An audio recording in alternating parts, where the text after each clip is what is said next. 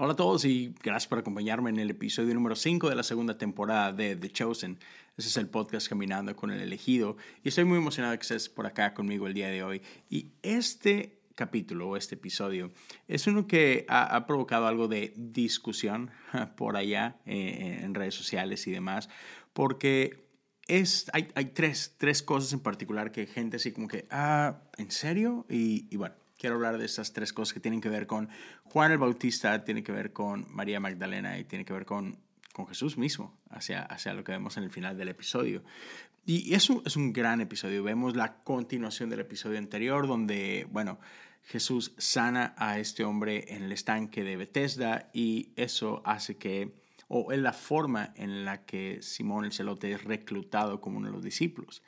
Y vemos por aquí un poco de esa historia y de, ¿sabes? Simón básicamente rindiendo uh, su vida, rindiendo su sueño, rindiendo sus ideales, aún rindiendo lo que mejor sabe hacer, que es pelear.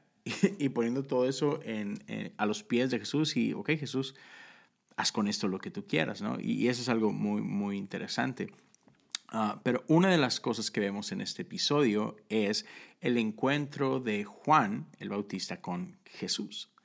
Y, hay algo, no sé, estuvo un poco chistoso quizás de ver cómo hay gente que se puso como que medio, ah, no sé, o sea, ya, ahora y cuando vemos algunas cosas en escena que no son bíblicas y ya hemos hablado suficiente de esto, uh, pero como que cuestionan el tipo de relación o el tipo de, diálogo que tienen Juan y Jesús, porque vemos a un Juan y Jesús, una, queriéndose como familia, ah, como, si hubiera una relación muy fuerte ahí, y no vemos muchos indicios de eso en la Biblia, pero también vemos a, Juan y Jesús hablándose un poquito fuerte, ¿no?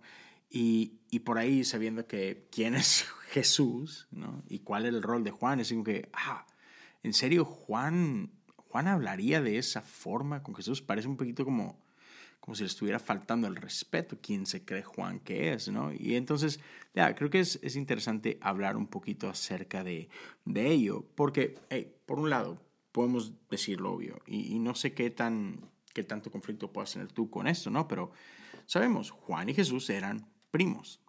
Juan, el hijo de uh, iba a decir de, María, pero no, de, la prima de María, de Elizabeth, y Jesús, hijo de María, y ellas eran primas, ¿no? Y sabemos que cuando María está embarazada, en algún punto corre a pasar algún tiempo con Elizabeth. Entonces, hay una relación ahí, sabemos que ella era cercana. Eh, entonces, eso, pues por ahí nos puede dar indicios de que, ok, seguramente Juan y Jesús crecieron cerca el uno del otro, seguro sí había familiaridad. Y imagínate las conversaciones alrededor de la mesa, ¿no?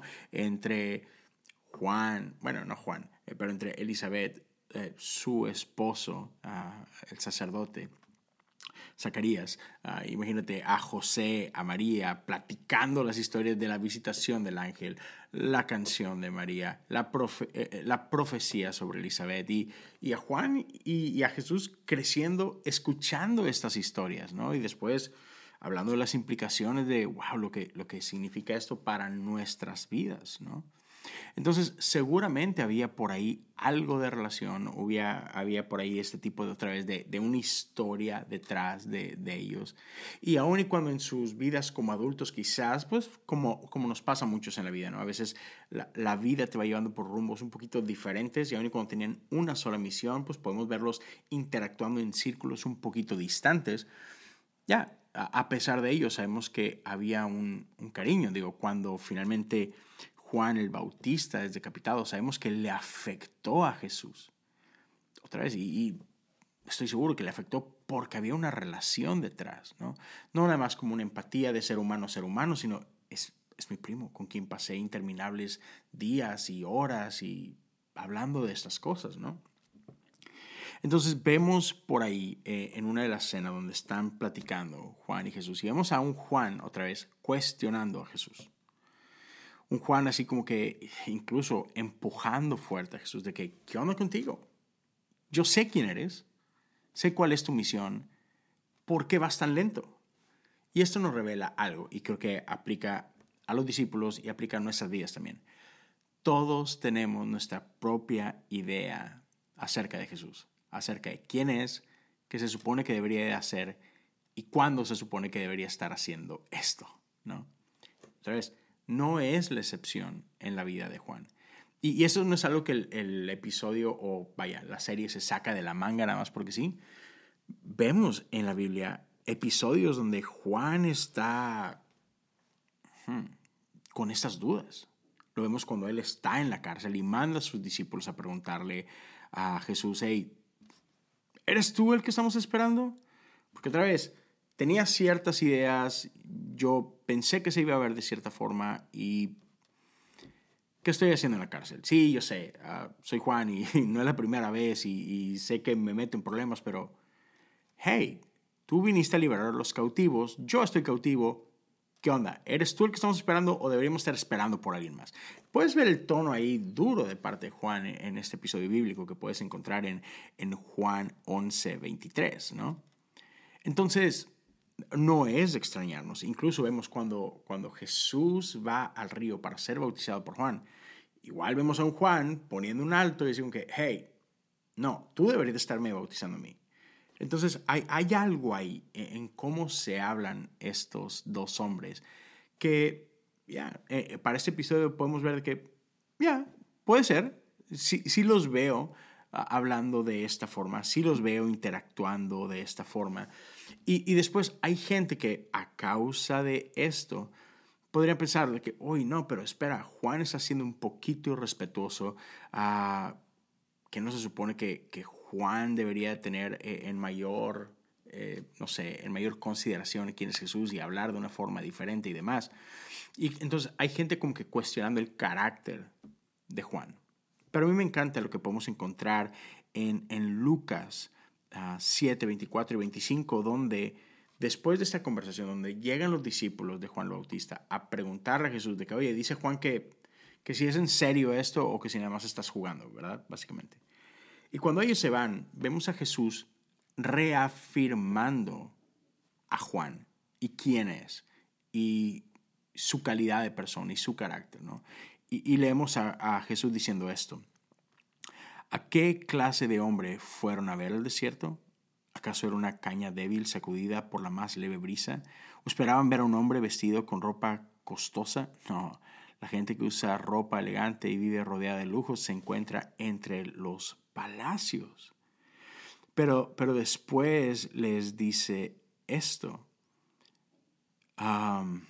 y perdón, y no está en este pasaje de 7, 24, 25, es este nada más un poquito de de quién es Juan y de su personalidad.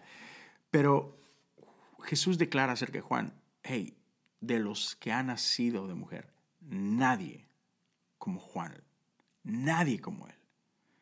Ya, entonces, otra vez, Jesús se asegura de poner a Juan en, en, el lugar correcto ante la percepción de la gente, de que está bien estas preguntas, está bien esas dudas. Eso, no habla mal acerca de quién es Él. Y vemos una, una última interacción, porque que me pareció muy interesante, y es que sabemos cómo terminan los días de Juan el Bautista.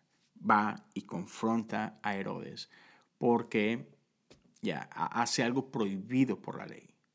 Se casa con la mujer de su hermano y tiene una relación incestuosa con ella, y lo cual estaba muy mal. Y vemos a un Juan Bautista muy molesto por ello, alrededor que va y lo confronta en frente de toda la gente del palacio. Y eso no cayó bien, ¿verdad? Y, se mete realmente en problemas. Entonces, este, ya, eso está, está duro. Y Jesús le dice, Juan, ¿qué tienes que andar metiéndote en estos problemas? no es nuestra misión. ¿no? Y otra vez, esto no es bíblico, pero lo que me encanta es que sí podemos ver a Jesús que Jesús nunca se mete ah, con la gente de poder en sus tiempos. No vemos a Jesús ahí metiéndose en este tipo de líos.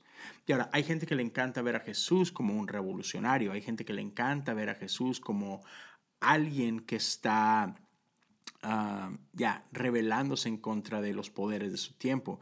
Y entiendo la percepción de, esto y por qué pueden pensar esto. Pero la realidad es que Jesús no era tanto un revolucionario, no, no, fue alguien que quería deshacerse de lo anterior para traer algo diferente. Más bien Jesús es alguien que viene a renovar. Ah, lo, podemos ver con, cuando transforma el agua en vino y lo vemos cuando habla acerca de la parábola de los odres viejos y el vino nuevo y demás. Jesús nunca vino para deshacerse de lo anterior. Él mismo lo dice, yo no vine a abolir la ley, sino a cumplir la ley. Jesús no vino a deshacerse de lo viejo, sino a traer algo nuevo, a, refrescar, a traer al Espíritu de Dios en medio de las cosas. A Jesús no viene otra vez a, cambiar estructuras porque sí, o a molestar a los romanos nada más porque sí, o a molestar a los fariseos nada más porque sí. No, Jesús viene a ayudarnos a reinterpretar otra vez, al parecer, nos concentramos tanto en, la ley que nos olvidamos del Espíritu y Jesús viene a soplar el Espíritu de nuevo a estas cosas que habíamos olvidado. Entonces Jesús más que un revoltoso, más que un revolucionario, como a muchos les gusta verlo, como un Che Guevara. No, no, no. Jesús viene a soplar vida y a renovar cosas, a traer nueva vida. Ese es el propósito de Jesús, ¿no? Y entonces le dice, Juan, a esto no es a lo que hemos venido. Con que no, no, no quites tus ojos de la misión. ¿no? Y, y, vemos a un Juan decidido y sabemos lo que hace Juan y sabemos cómo termina la historia de Juan. Y, y, en el episodio me gusta que cuando se despiden, Jesús se queda con este, lo puedes ver en su rostro, así como que, esta es la última vez que nos vamos a ver. Y no sé si eso sea cierto en la historia, no sé cómo se desarrollan los siguientes episodios o las siguientes temporadas, pero ya, sabemos que, al menos bíblicamente hablando, Jesús no vuelve a ver a Juan después de que Juan hace esto, ¿no? De, ir y hablar con Herodes. Pero quiero, quiero moverme a la línea de historia de María Magdalena. Y creo que fue interesante porque vemos a, María Magdalena que en este episodio se enfrenta a un par de situaciones que digamos que, que remueven el pasado, que remueven ciertas cicatrices, como que, que reviven el trauma que ella ha sufrido y eso viene con un costo. Y se me hizo muy interesante porque vemos que primero hay una escena donde ella está en el campo y está recogiendo fruta y de pronto ve a un soldado romano. Y eso inmediatamente le lleva a este lugar muy oscuro en sus recuerdos, donde más, básicamente lo que nos deja saber la, la historia del show es que ella fue abusada por algún soldado en alguna ocasión en su vida pasada, ¿no? y obviamente vemos que, miedo acecha el corazón de ella y, se pone mal. Y lo vemos cuando regresa de esto y está pasando tiempo con, con la otra chica eh, que, está entre los discípulos y ya, y no está bien. Está molesta, está perturbada y, la vemos luchando con eso, ¿no? Y al, punto en que le confiesa a ella y dice, estoy mal, estoy mal, me, me, pasó esto, ¿no? Y eso trajo viejas memorias y, y removió cosas dentro de mí. Y después, más adelante, vemos cómo llega un endemoniado al campamento y de pronto ese endemoniado tiene conversación con, con María Magdalena y de una vez más vemos cómo el enemigo trata de traer el pasado hacia el presente de María y como que, ¿sabes? Dejándole saber esto que, ya, sé quién eres tú, sé de dónde vienes, tú no tienes nada que estar haciendo aquí. Y, me encanta porque, otra vez, aunque esto no es bíblico para nada, esta historia habla nuestras vidas y creo que muchos de nosotros podemos empatizar con lo que está pasando en el personaje de María y podemos, podemos identificarnos con esa lucha. Porque creo que muchos de nosotros, porque todos tenemos un pasado en nuestra vida, ¿no es cierto? Y creo que a veces el enemigo viene y hace esto. Ciertas cositas pasan en tu vida y en la mía donde el enemigo viene y apunta el dedo, ¿no? Y pone, pone el dedo sobre la llaga y trata de hacerte pensar, trata de hacerte creer de que por causa de tu pasado tú no eres digno de pertenecer a Jesús, no eres digno de pertenecer a esta comunidad de santos, tú no tienes nada que estar haciendo aquí. Entonces, ya, ¿por qué no dejas este falso tú y regrésate a tu vida anterior, donde perteneces, ¿no? Y vemos a María luchar con esto y la vemos regresar. Y no sé qué es lo que pasará en, el siguiente episodio o en los siguientes episodios, pero vemos que está pasando por esta lucha real, donde, donde algo la hace dudar de lo que Dios ha hecho en su vida y, cuestiona ella misma el, ah, ¿realmente tengo un lugar aquí? Y quizás tú puedas estar luchando con esto, porque lo has pensado, o a lo mejor incluso más allá, quizás has regresado a tu vida anterior y te encuentras en un lugar donde dices, ah, ¿qué estoy haciendo? Me siento como un hipócrita. Y aquí estoy yendo a la iglesia el domingo o reuniéndome con, con, con mi familia de la fe, pero también durante la semana estoy, pareciera que estoy viviendo otra vida. Y te sientes como que con estas dos caras y sientes esta hipocresía y, y eso está pesando en tu corazón quizás el día de hoy. Y lo único que quiero que sepas es de que está bien no estás solo. Sigues siendo amado, sigues siendo amada. Hey, somos, somos humanos. Los discípulos pasaron por esto. Los discípulos una y otra vez, mientras caminaba con Jesús, caían en, en su forma antigua de ser, en enojo, en dureza de corazón, en, falta de amor, incluso después de la crucifixión vemos a todos ellos abandonando a Jesús, regresando a pescar y no estás solo, no estás sola. Dios te ama aún en medio de tus batallas, aún en medio de tus luchas. Eres amado, eres amada.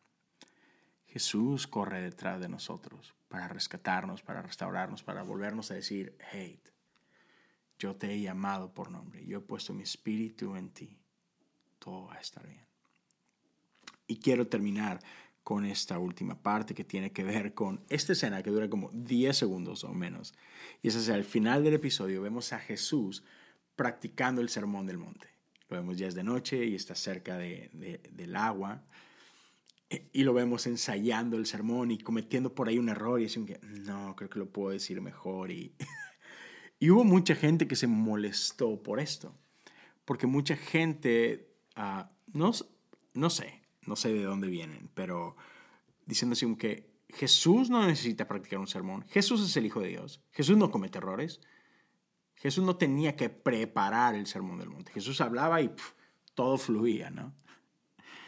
Y se me hace un poquito chistoso porque creo, creo, que a veces caemos en el error de, de, solamente ver a Jesús como el Hijo de Dios, de solamente ver esta parte divina en Jesús. Y se nos olvida que parte de la encarnación del Hijo de Dios ah, significa algo que en la iglesia conocemos como, ah, ¿cuál es, cuál es la, la palabra? No quiero decirlo mal, pero esta unión hipostática. ¿Qué, quiere decir esto? Creemos que en Jesús reside la naturaleza divina y la naturaleza humana y que éstas habitan en la misma persona. Es 100% Dios, 100% hombre. Y me encanta lo que dice Filipenses 2, 6 y 7. Aunque era Dios, no consideró que el ser igual a Dios fuera algo a lo cual aferrarse. En cambio, renunció a sus privilegios divinos adoptó la humilde posición de un esclavo y nació como un ser humano cuando apareció en forma de hombre. Jesús se vació de divinidad para venir y habitar entre nosotros. Ya, pero no dejó de ser hijo de Dios, no dejó de ser, sabes, parte de la Trinidad, de ser divino, pero vemos a Jesús que vino a habitar y ser como uno de nosotros. ¿Qué quiere decir? Que le tocó crecer. Lucas 2.52 nos dice que Jesús crecía en sabiduría y en estatura y en el favor de Dios y de toda la gente. Sí, Jesús era un bebé y después fue un adulto. Hubo un crecimiento. Pasó de no saber hablar a aprender a hablar, de quizás no saber a comportarse, a comportarse, ¿no? De no saber usar el baño, a usar el baño. Como quieras verlo, Jesús creció. Jesús pasó de aprender historias de María y de José, historias acerca del pueblo de Israel, historias acerca de su gente, acerca de su familia, cosas que Jesús aprendió gracias a ellos, gracias a la comunidad de la cual era parte. Jesús creció como cualquier otro ser humano. Y eso no lo hace menos divino. ¿Okay? Ese es uno de los misterios en los cuales creemos. Ahora, creo que esto es importante dejar claro. Creo que al parecer muchos ah, piensan en esta idea de Jesús como alguien humano, como alguien que aprendió ciertas cosas y creen que eso significa o lo equiparan a un Jesús que pudo haber pecado. Y no, sabemos que Jesús, uh, Jesús no pecó. ¿Ok? Pero, hey, errar en algo no es pecar. El preparar un sermón y decir, mm, creo que lo puedo decir mejor, eso no es pecar. El no saber hablar y de pronto hablar, eso no es pecado, ¿sabes? Entonces tenemos que dejar de pensar en pecado como cometer un error. Hay errores que quizás son pecado, pero no, no, un error como si no es pecado. Entonces, ah, me encanta Hebreos 4:15 dice, nuestro sumo sacerdote comprende nuestras debilidades porque enfrentó todas y cada una de las pruebas que enfrentamos nosotros. Sin embargo, él nunca pecó. Y Hebreos 5:8 dice, aunque era el Hijo de Dios, Jesús aprendió obediencia por las cosas que sufrió. Jesús aprendió cosas. Jesús creció en diferentes aspectos de su vida. Entonces, no nos asuste, ah, no se nos haga raro el hecho de ver una escena como esta donde Jesús está, otra vez, no es que Jesús no sabía qué es lo que iba a decir, pero Jesús está buscando cuál es la mejor forma para comunicar lo que quiero decir, para que pueda ser mejor recibida. Entonces, ah, está bien. Jesús era 100% humano, Jesús era 100% Dios. Entonces, esas son algunas de las cositas que por ahí nos dejó este episodio. Son algunas de las cosas que me encantaron, que me llamaron la atención y, hey, ¿Qué fue lo que te llamó la atención a ti de ese episodio? ¿Qué fue lo que te gustó? ¿Qué fue lo que quizás no te gustó tanto? ¿Qué cosas te hicieron ruido como, como a cierta gente estas, estas tres cosas, no? Entonces déjamelo saber en los comentarios, uh, ya sabes si estás viendo en Facebook, si estás viendo en YouTube, ya, déjame saber qué es lo que piensas, otra vez, qué te gustó, qué no te gustó, qué te ha sido de bendición, qué te causa ciertas dudas, qué te hace ruido, ya, y hey, gracias por acompañarme el día de hoy. Antes de irnos, quiero dejarte solamente con esto. Ah, tengo otro podcast que me encantaría que checaras si no lo has hecho aún. Se llama Cosas Comunes. Es un podcast con el que tengo ya cuatro años, más de cuatro años, ya más de 270 episodios. Y ya, otra vez te invito a que lo cheques. Son episodios donde expongo ciertas ideas, a veces tengo conversación con buenos amigos y ya, dale una checadita, la encuentras en todas las plataformas, Facebook, YouTube, Spotify, Apple Podcasts, Google Podcasts, donde sea que escuches podcast, ahí lo puedes encontrar. Ah, si quieres interactuar, conocer un poquito más, puedes encontrarme en mis redes sociales como Leo Lozano HU, tanto en Instagram como en Twitter. Y por último, ah, tengo una comunidad en Patreon que me gustaría que consideraras. Uh, puedes ir a patreon.com diagonal cosas comunes y este año 2023 lo he estado dedicando a la oración. Entonces, si tú vienes a ser parte de esa comunidad y apoyas con 5 dólares o más, vas a tener acceso a lo largo del año a más de 14 conversaciones alrededor de la oración. ¿Por qué oramos? ¿Qué es la oración? cuáles son las diferentes expresiones de oración, cuáles son las diferentes tradiciones en la iglesia acerca de la oración y herramientas y conversaciones que espero que ayuden a fortalecer tu vida de oración, porque sin duda creo que todos los cristianos entendemos que oración es importante, pero a pesar de eso es una de las áreas que más descuidamos en nuestra vida. Y mi deseo y mi oración es que estas herramientas, estas conversaciones puedan fortalecer tu vida de oración. Entonces, ya. Cierro con eso, con estos avisos. Gracias a todos por estar por acá. Espero este episodio haya sido bendición y si lo fue, ayúdame a compartirlo. Suscríbete al canal, dale un pulgar por ahí arriba y nos vemos por acá la próxima semana con el siguiente episodio de la serie de Chosen. Dios te bendiga.